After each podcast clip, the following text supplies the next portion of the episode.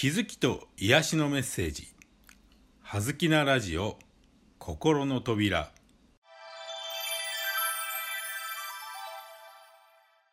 皆さんこんにちは。葉月光栄です。はずきなラジオ心の扉。今日のテーマは嫌な予感。です。嫌な予感。嫌な予感ほどよく当たると嘆いているあなた。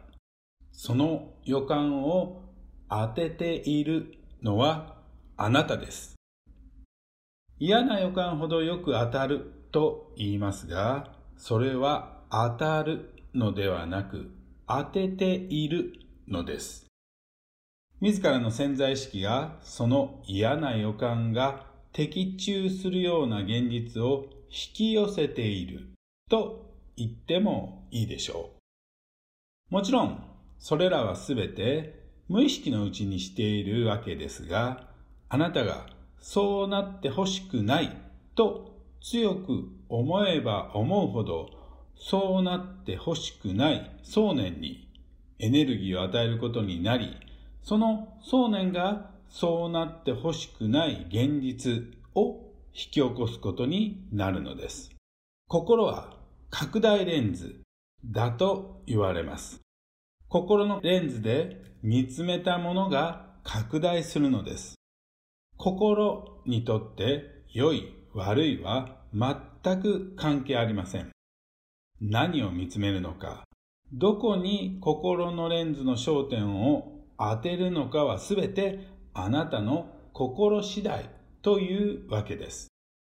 嫌な予感とは言い換えれば未来に対する漠然とした不安や心配のこと。具体的な心配や不安ならまだ対処の仕方もありますが、なんとなくですから現実的に対処のしようもありません。実際にまだ何もことが起こっていないのにどうしようと悩んでみても仕方ありません。どうしようと悩んでみても現実的にはどうしようもないのです。残念ながら。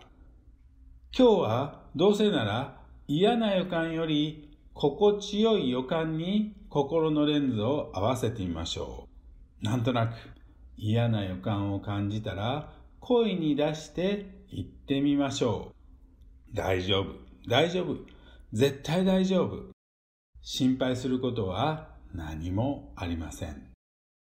私はとてもよくやっている。すべてはうまくいっている。私は絶対運がいい。ついてる、ついてる、などなど。気休めでも構いません。それだけで気が休まれば儲けもの。嫌な予感をいきなり良い予感に変えようとせず、まずは、まあ、なんとかなるか、と思えてきたら合格です。そんな風に思えるようになった自分を認めて褒めてあげることから始めてみましょう。はずき声でした。どうもありがとうございました。